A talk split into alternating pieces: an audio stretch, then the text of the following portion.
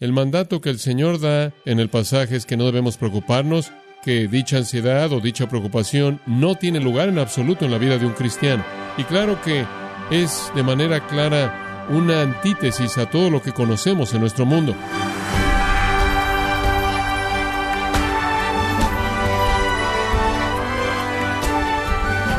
Gracias por acompañarnos en su programa Gracias a vosotros con el pastor John MacArthur.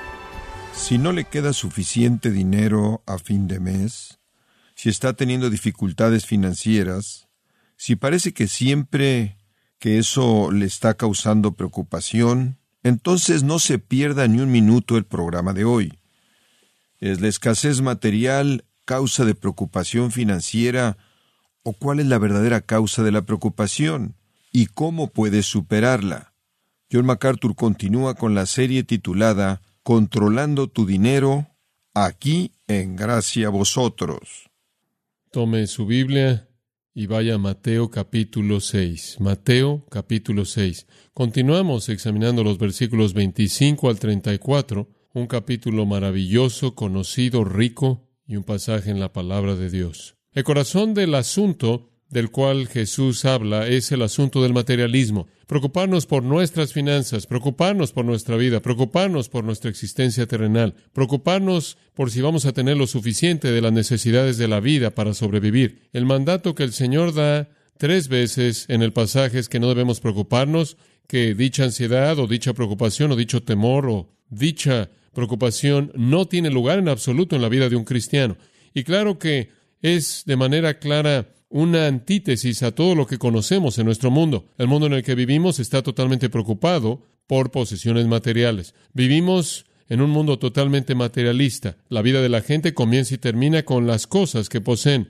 Y eso es un extremo exactamente opuesto a lo que enseñan las Escrituras cuando dice la vida del hombre no consiste en la abundancia de los bienes que posee. Sin embargo, si usted realmente fuera a ir al corazón del asunto y a los problemas reales en la vida humana, inclusive aquí en nuestro país, descubrirá que la mayoría de la gente vive para nada más y nada menos que todas las posesiones que pueden llegar a alcanzar para alimentar su propio estilo de vida determinado. Hay un artículo titulado En una vía rápida la buena vida de la revista Fortune. La revista Fortune envió a sus editores para realizar una encuesta. Hicieron una encuesta por todo Estados Unidos a los hombres y mujeres de 25 años de edad que van camino a ascender en la escalera corporativa en el mundo de los negocios realizaron una encuesta parecida hace 25 años atrás y querían saber lo que la persona de negocios, el líder de 25 años de edad que va ascendiendo por la escalera corporativa, busca en la vida, lo que realmente quieren de la vida, lo que realmente buscan, cuáles son sus metas y objetivos. Y entonces el escritor, Wen Kincaid, escribió el artículo en respuesta a esta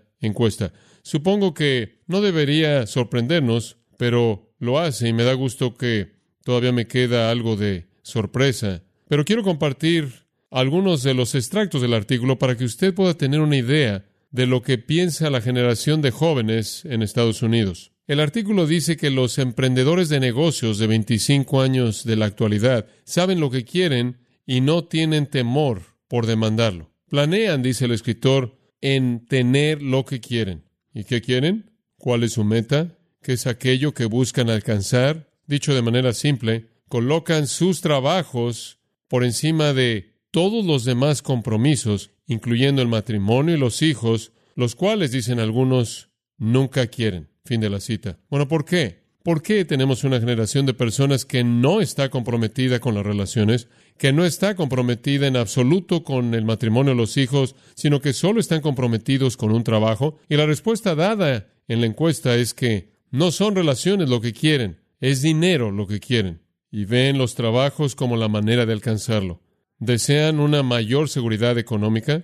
Se ven atraídos, dice el escritor, a grandes negocios por el dinero, y junto con el dinero viene el prestigio y la autoridad y la reputación. El escritor dice que son guiados, y cito, francamente por demandas materialistas. Defienden el éxito y lo quieren ahora.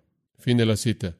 Ella procede a decir que tienen confianza en sí mismos, no creen que tienen suerte, creen que son buenos, la mayoría de ellos piensan que son material de estrella y no pueden esperar para mostrárselo a la persona que esté frente a ellos. El escritor dice, su ambición es consumidora, son arrogantes, temen el ser una persona anónima, temen perderse en la multitud y temen perderse en el entorno organizacional sin identidad.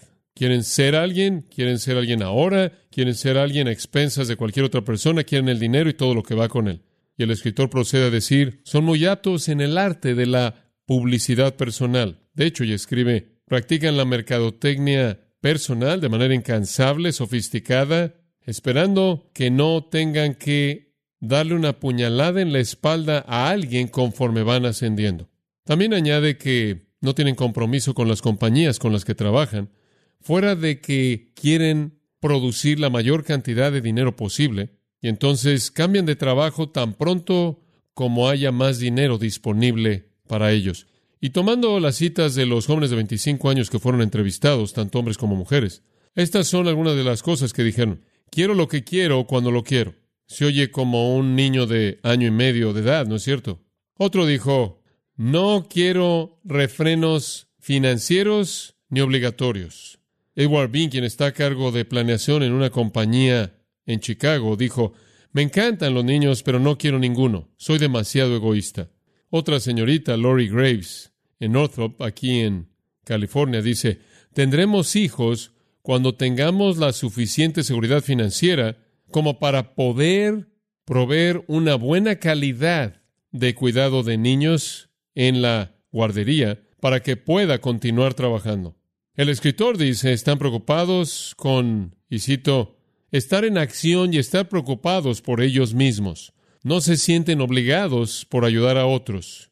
Pocos dedican tiempo al servicio público o al trabajo de voluntarios o a los problemas sociales y la religión parece demasiado limitante para ellos o irrelevante. Fin de la cita. No están interesados en ninguna persona ni en nada, sino en sí mismos. Terry Michelle, quien es una mujer, siendo preparada en el área de la administración en la compañía de seguros de vida Connecticut, dice, sabía que los negocios me recompensarían en proporción directa a lo que yo alcanzara. Me gusta gastar dinero. No me gusta dejar lujo alguno. Fin de la cita. Entonces el escritor del artículo dice, de todas las personas, son un grupo que le gusta aferrarse bastante a las cosas. Dwight Billingsley, un consultor en un despacho en Washington, D.C., dice algo parecido. Él dice, y cito, planeo abrir mi propio negocio, ser independiente, no reportarle a nadie. Aunque tengo más dinero ahora de lo que jamás pensé que era posible, me gustaría tener todo el dinero del mundo. Insisten en la gratificación, el escritor dice, y ella dice que son materialistas sin vergüenza que tienen hambre por la tecnología de punta en electrónica, junto con entretenimiento frecuente y viajes, y en su odio justo a los símbolos convencionales de estatus, parecen no estar conscientes de que van camino a crear los suyos. Una mujer dijo de ellos, una mujer de 25 años dijo, queremos asegurarnos de que mi carrera esté bien establecida, que tengamos todas las cosas materiales que queramos, que nuestros recibos estén todos pagados, para que no pelemos por el poco dinero que tengamos para crear una familia. Con nuestro estilo de vida no podemos pagar una buena guardería ahora y todas las cosas que nos gustan. Fin de la cita. Los niños son una interrupción para nuestra época materialista. Y cuando la gente de manera caprichosa tiene esos niños, quieren asegurarse de que puedan pagarle a alguien más para que cuide de ellos. Lo dije en el pasado y lo vuelvo a decir. La maldición más grande en la sociedad estadounidense es una mujer que trabaja y continúa haciéndolo porque destruye de manera total a la familia. Son materialistas. Son materialistas sin vergüenza. Son guiados por la ambición, avaricia, motivación por el éxito, prestigio y la promoción. Si queremos ver un cambio en el mundo y si vamos a tocar a nuestra sociedad, entonces vamos a tener que ser distintivamente cristianos. Y me atrevo a decir que, en cierta manera, somos tan materialistas como aquellos que son parte del sistema que nos rodea. Todos sufrimos de la infiltración y de las tentaciones y el poder de la época materialista en la que vivimos. Todos hemos caído presa a esto. ¿Cuál es la perspectiva cristiana de las cosas materiales? ¿Cuál es la perspectiva cristiana del dinero y las posesiones? ¿Cuál es nuestra postura y qué es lo que la Biblia enseña? ¿Cuál es mi perspectiva tanto en los lujos y las necesidades de la vida? Bueno, la respuesta a las preguntas no se da en ningún otro lugar de una manera tan apta como aquí por nuestro propio Señor Jesucristo. Porque lo que usted tiene en el capítulo 6, versículos 19 al 34, es la afirmación más grande que Jesús jamás hizo de la manera de ver las cosas materiales. Esta es la manera que debemos tener. Ahora, ya hemos estudiado los versículos 19 al 24, y eso es lo que el Señor dice acerca de nuestra manera de ver el lujo. Ahora, a partir de ahí, Él pasa a las necesidades de la vida, que hay acerca de lo básico, y eso está en los versículos 25 al 34. Y me imagino que si hay algo por lo que debemos preocuparnos es lo básico. De hecho, la razón por la que algunas personas apilan sus lujos es para que puedan protegerse contra no tener lo básico en el futuro. Y nos preocupamos por lo básico. ¿Debemos preocuparnos? Bueno, el corazón de este pasaje está reiterado en tres afirmaciones. En el versículo 25 dice, por tanto os digo, no os afanéis. En el versículo 31 dice, por tanto, no os afanéis. Versículo 34, por tanto, no os afanéis. El enfoque entonces del pasaje está diseñado en torno a esas tres afirmaciones, no os afanéis. El primero en el griego dice, dejen de estar ansiosos. Las siguientes dos no comiencen a estar ansiosos. Entonces lo confrontan ustedes donde quiera que esté. Si no ha comenzado, no comience. Si ya comenzó, deténgase. Y la palabra afanéis, meribnas, significa preocuparse, temer, tener ansiedad. De hecho, en el manuscrito griego se encontró del primer siglo, en donde había una lista de los nombres de ciertos cristianos en la primera iglesia. Encontraron un nombre de un cristiano. Su nombre era Titedeo Ameribnos. Merimnos significa preocuparse. Coloco una A enfrente de esa palabra y significa no preocuparse. Y entonces su nombre era Titedeo, el hombre que nunca se preocupa. Y eso debería añadirse al nombre de cualquier cristiano. No se preocupen, dice él. Bueno, no se preocupe por qué. Bueno, no se preocupe por versículo 25, que comeréis o qué beberéis, o por vuestro cuerpo, qué vestiréis. Lo básico, su alimento, su bebida, su ropa. No se preocupe. Tres veces. Deje de estar preocupado y no comience a preocuparse si no ha comenzado aún. Dice usted, bueno, eso es fácil decirlo para ti. ¿En base a qué dice eso? Tres razones. Tres razones por qué no preocuparse. No es necesario debido a su padre. No es característico debido a su fe. No es sabio debido a su futuro. Entonces, padre, fe y futuro son la clave. Ahora quiero que vea esto. Es una presentación maestra en primer lugar, no debemos preocuparnos por lo básico en la vida, porque no es necesario debido a que Dios es nuestro Padre. Y si su concepto de Dios es el correcto, y usted ve que Él es el dueño, controlador, proveedor, entonces, sabiendo más allá de eso que Él no solo es dueño y controla y provee, sino que Él es su propio Padre y un Padre amoroso, usted no tiene nada por qué preocuparse, porque si Él tiene todas las cosas bajo su control, y todas las cosas que Él controla, Él controla a favor de sus hijos, y usted es su hijo, eso debería ser la muerte de la preocupación. Esencialmente, eso es lo que cubrimos en el pasado. La ansiedad es absolutamente insensata debido a nuestro Padre. Ahora observe Mateo 7, 7 al 11. Pedid y se os dará. Buscad y hallaréis. Llamad y se os abrirá. Porque todo aquel que pide recibe y el que busca halla y al que llama se le abrirá. Ahora, esos dos versículos han sido aplicados a muchas cosas y de manera apropiada pueden ser aplicadas a muchas cosas. Pero el punto central del que está hablando nuestro Señor aquí es el asunto de sustento físico, porque ilustra ese principio en los versículos 9 y 10. Porque ¿quién de vosotros, si su hijo le pidiere pan, le dará una piedra? O si le pidiere un pescado, le dará una serpiente?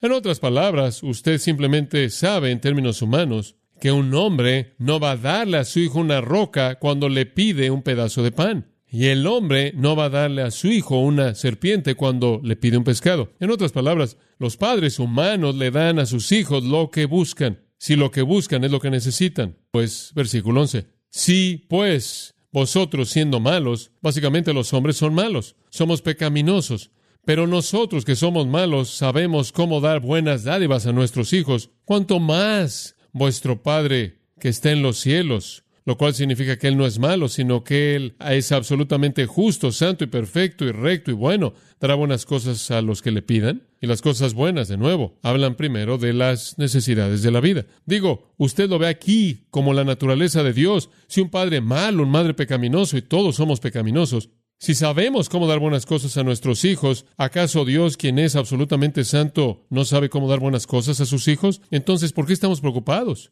Sea alimento, versículo 26 de Mateo 6, las aves de los cielos, vuestro Padre Celestial las alimenta, ¿no valéis vosotros mucho más que ellas? Digo, Él es su Padre Celestial, si Él cuida de las aves, ¿no crees que Él cuidará de ti?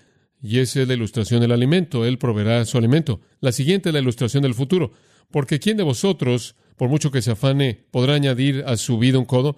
¿Sabe una cosa? Hay personas que se preocupan y se preocupan y se preocupan por cuánto tiempo van a vivir. Se preocupan por la muerte, temen a la muerte. Algunas personas no quieren subirse a un avión. Algunas personas tienen miedo de las enfermedades. Van de doctor a doctor, a doctor, a doctor, de spa de salud, a spa de salud, a spa de salud, de botella botella botella, tomando vitaminas y píldoras, y viven en temor constante por su vida. ¿De qué sirve eso? Su padre cuida de eso. Y toda la preocupación en el mundo no va a añadir a tu vida, va a quitarle a tu vida si es que va a hacer algo. En tercer lugar, no solo una ilustración del alimento y el futuro, sino de la moda. Él dice, algunos de ustedes se preocupan por su ropa, si tienen suficiente ropa o si tienen la ropa apropiada para encajar en las modas del día. Y le estoy diciendo que cuando usted acaba de vestirse, usted no puede estar vestido de una manera tan hermosa como un lirio, entonces ¿por qué no deja que Dios lo vista a usted? Él viste a los lirios. Salomón, el hombre más rico que existía, no podía hacer una túnica tan fina como el pétalo de una flor. En otras palabras, Dios se encarga del alimento y Él se encarga de cuánto vivimos y Él se encarga de la ropa. Él está haciendo todo ese tipo de sustento. Por cierto, la gente siempre está diciendo, bueno, sabes que Dios nos hizo desnudos y así deberíamos estar. Mire, Dios quiere proveer ropa. Quiero que sepan eso. Desde la caída la gente se vistió. Estos nudistas, usted sabe, andan caminando como si Dios quisiera que la gente estuviera así. Él no quiso, esa es la razón por la que los vistió en el huerto. Leí en el periódico Times esta semana de dos mujeres que creían que si tenían la fe de un grano de mostaza, podían ser curadas de sus enfermedades. Entonces se quitaron toda su ropa y se pintaron con mostaza amarilla French y anduvieron corriendo por la ciudad, reclamando la promesa de Dios cuando fueron arrestadas. Bueno, deberían haber sido arrestadas. Digo, no es que Dios no les proveyó ropa, Él les proveyó mostaza. Ellos simplemente escogieron mostaza en lugar de ropa. Él les dio la mostaza para comer y la ropa para vestirse. Pero Dios provee lo básico de la vida. Esa es la promesa. Y la base de la promesa es que Dios es nuestro Padre. Esa es la sustancia del punto número uno. Y entramos en eso a gran detalle la última vez. Dios es un Padre amoroso que provee para sus hijos. En el Salmo 34.10 dice, los leoncillos necesitan y tienen hambre. Usted ve el reino animal y usted va a descubrir que hay ocasiones cuando los leoncillos tienen hambre. La madre no está disponible. La madre no provee el alimento, no está ahí. Sin embargo, él dice, pero los que buscan a Jehová no tendrán falta de ningún bien. Digo, los animales pueden tener necesidad. El pueblo de Dios no tendrá. Dios apoya a los suyos. Esa es una verdad bíblica repetida.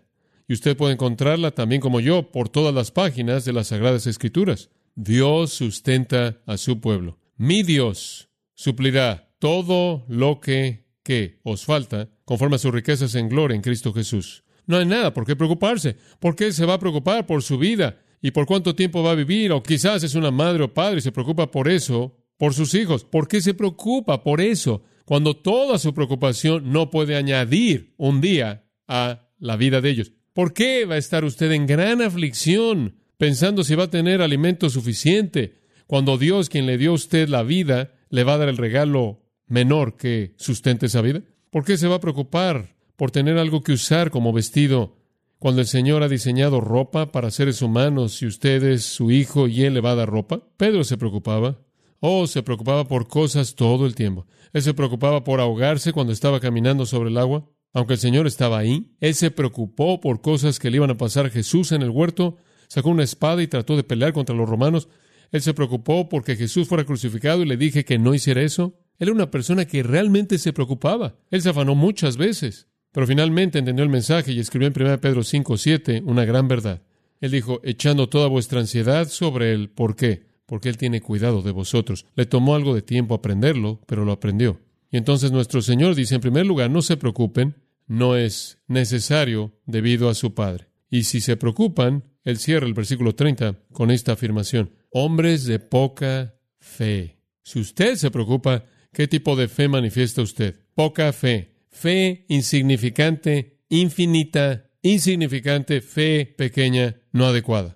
El resumen de una actitud que se preocupa por el alimento y la ropa y por cuánto dura la vida es que usted tiene poca fe en Dios. Ahora esa frase, hombres de poca fe, es usada otras cuatro veces en los Evangelios y es fascinante la manera en la que es usada. Es usada, por ejemplo, en Lucas 12:28, cuando la gente se preocupa por la ropa. Es usada en Mateo 8:26, cuando los discípulos se preocuparon por ahogarse. Se preocuparon por la duración de su vida. Tenían miedo de la muerte, tenían miedo de ahogarse. El Señor les iba a fallar. Le dijeron, ¿cómo puedes estar dormido cuando la tormenta nos va a ahogar? En Mateo 14 de nuevo, fue Pedro quien se estaba preocupando por ahogarse, por temor de perder su vida. Y después es usada en Mateo 16, 8, cuando se preocuparon por su comida. Cada vez que esa frase es usada, hombres de poca fe, es usada acerca de alguien que se preocupaba por el alimento, la ropa o la duración de su vida. Las mismas tres cosas de las que Jesús habla en este primer punto. Es tan apropiado que esta frase debiera resumir ese punto. Y cada vez que pasaba eran los discípulos. Cinco veces que eso fue usado, le estaba hablando a los discípulos. Ustedes, que deberían saber lo que es mejor. No esperaría que de la gente del mundo, sino de ustedes, que han tenido fe salvadora. Oh, hombres de poca fe. Ustedes creen que Dios puede redimirlos, que Dios puede salvarlo del pecado, romper las cadenas de Satanás, tomarlo del infierno al cielo, colocarlo en su reino, darle vida eterna. Pero no piense usted que Él puede hacer que tenga usted algo que usar para vestirse y comer en los siguientes dos días. Bastante ridículo. Como puede ver, podemos creer en Dios para el regalo más grande y después tropezar por todos lados y no podemos creer en Él para el menor. Creemos que Dios nos va a colocar en el cielo cuando muramos, pero no creemos que Dios nos va a proveer una comida o encargarse de cuánto dura nuestra vida. Cuán necio, cuán necio. Como puede ver, en cada uno de estos casos en los que la frase es usada, Él está hablando a sus discípulos, lo cual me indica que este es un pasaje dirigido a los creyentes. Él nunca le diría a los incrédulos hombres de poca fe. Él diría, ¿qué? Hombres de nada de fe. Tenemos la fe, nada más que no la usamos, no la aplicamos. Y escuche, alguien podrá decir, bueno, la preocupación simplemente, tú sabes, es un pecado pequeño, trivial. No, no lo es. No, no es un pecado trivial. Creo que probablemente el 100% de toda la enfermedad mental está relacionada de manera directa con la preocupación y en la mayoría de la enfermedad física. La preocupación es devastadora, pero más que eso, no es lo que la preocupación le hace a usted, es lo que la preocupación le hace a Dios. Porque cuando usted se preocupa, usted de hecho está diciendo, Dios, sé que continuamente estás diciendo eso, pero simplemente no creo que puedo confiar en ti. Y la preocupación entonces le da un golpe a la palabra y a la persona de Dios. ¿Se da cuenta? Para mí la preocupación es un pecado monumental. Como puede ver, la preocupación no cree en la escritura. Y usted puede andar por todos lados en su vida y decir, creo en la inerrancia de la Biblia, creo en la autoridad absoluta de la escritura, creo en la inspiración plenaria verbal de toda palabra. Y después simplemente vivir su vida preocupándose y usted está diciendo una cosa de un lado de su boca y algo más del otro lado. Porque ¿por qué andaría por todos lados diciendo cuánto cree en la Biblia y después preocuparse si Dios va a cumplir lo que dice en ella? Como puede ver, la preocupación significa que usted es dominado por las circunstancias que lo rodean y no la verdad de Dios. La preocupación malentiende su posición como hijo de Dios. La preocupación es un pecado devastador. La preocupación es una ansiedad matadora, debilitadora, posesiva, que muestra que nos satisfacemos a nosotros mismos antes que cualquier otra persona que dice Dios no puede cuidar de mí y tengo que hacer esto por mí mismo. Eso es un pecado. Eso hace de Dios un mentiroso, ignora su amor, ignora su poder. No entiendo cómo la gente puede hacer de las vicisitudes y las pruebas y las circunstancias de la vida algo más serio que su salvación. Pueden creer que Dios los puede salvar del infierno eterno, nada más que no pueden creer si los puede ayudar en este mundo. No tiene sentido. Digo, usted debería regresar y leer Efesios capítulo 1 de nuevo y reiterar lo que Dios le ha dado a usted. Pablo dice, estoy orando porque los ojos de vuestro entendimiento sean iluminados, que sus ojos sean abiertos y ustedes sepan cuál es la esperanza de su llamado y las riquezas de la gloria de su herencia en los santos, y ustedes sepan cuál es la grandeza excesiva de su poder hacia aquellos de nosotros que creemos. Más vale que regresen a la escritura y que sus ojos vuelvan a ser abiertos.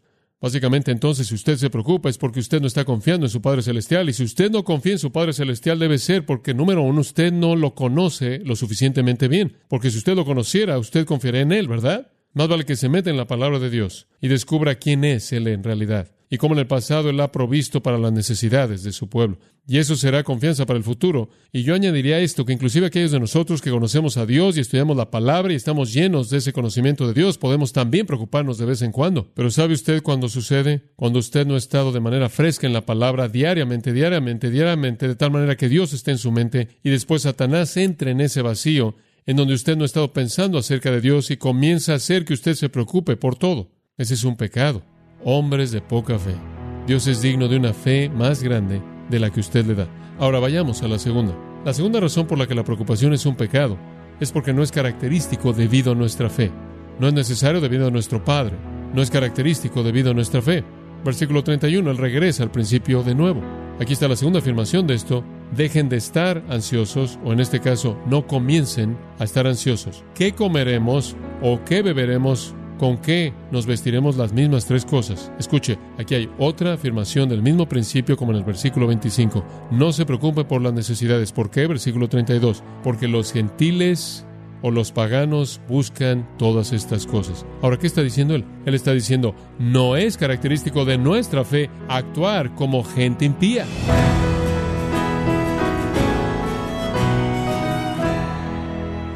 Ha sido el pastor John MacArthur yendo al corazón de lo que realmente causa la preocupación financiera, parte de la serie titulada Controlando tu dinero, aquí en gracia a vosotros.